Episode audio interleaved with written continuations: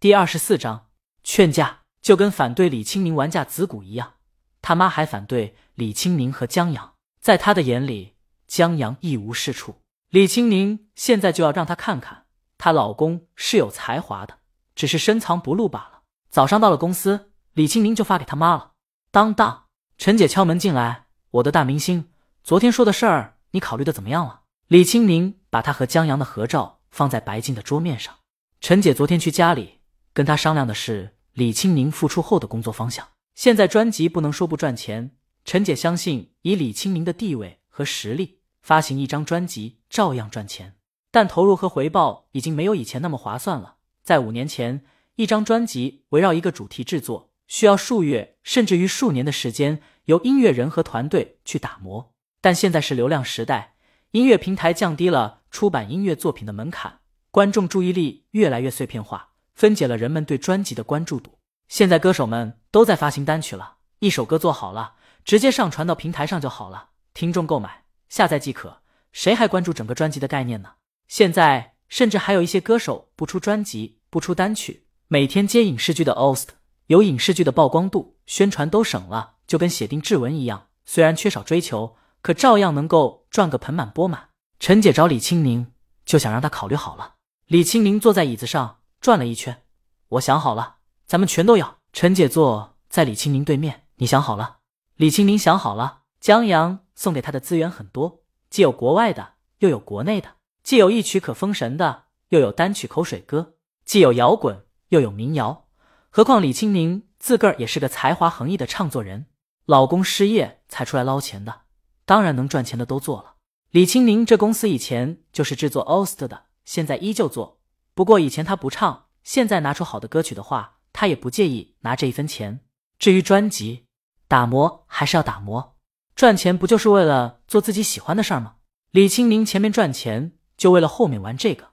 那好，既然这样，咱们手头可有不少公司想合作。陈姐站起身，心里不由得感慨爱情的伟大。以前的李青宁可是不想拍广告，不想参加活动，只想宅家里的主，这难道就是养家的压力吗？不过。现在李青宁有由着性子来的资本，送别一出，占据了各个音乐热榜，引来了许多合作方，已经有不少影视剧想要请李青宁为他们制作主题曲和 OST 了。早上开早会的时候，周浩当众表扬了江阳，答应给他发项目奖金。然后江阳忙了一上午的餐饮加盟的广告文案，江阳这才发现这工作就跟钓鱼一样，有新手期的，头一个广告顺利，这第二个广告就不顺利了。客户对文案一直不大满意，江阳快把肚子里的词儿给掏干净了。中午，江阳到李青宁办公室吃饭的时候，脖子都是酸的。江阳进去的时候，李青宁在电脑前忙。江阳绕到他身后，抱住他：“乖，饭在桌上放着，点的全是你喜欢吃的，你先去吃。”江阳贴着他肩膀：“累，好了。”李青宁让江阳别打扰他。江阳懒得动，李青宁推走他头：“哎呀。”快走，别烦我！哦，江阳自个儿去吃饭了。他打开手机，见群里在艾特江阳、侯斌、老王，怎么回事？我听见你们吵架，英子要打了孩子。王刚迟迟没冒泡。肖阳，真的假的？肖阳，你没上班？侯斌，早上起迟了，反正上班也迟到了，请了一天假。他请假在公寓睡懒觉、玩游戏，然后就听见王刚和英子在隔壁吵架了。肖阳艾特王刚，为什么？王刚等了后就才冒泡。房子群里又沉默下来。江阳刚要回下消息，侯斌，卧槽，你们俩在哪儿呢？他们摔东西要分手了。江阳忙回消息，你拦着点啊，我马上回去。他放下手机，对李青宁说：“我吃好了，老王他们闹分手，我去看看。”嗯，李青宁应了一声。等他回过神，江阳已经不见踪影了。他眨了眨眼。一脸懵懂，不知道江阳刚才说了什么。他刚才所有精力全在创作中了。又忙了一会儿，他起身伸了个懒腰，见到了江阳吃了一半的饭。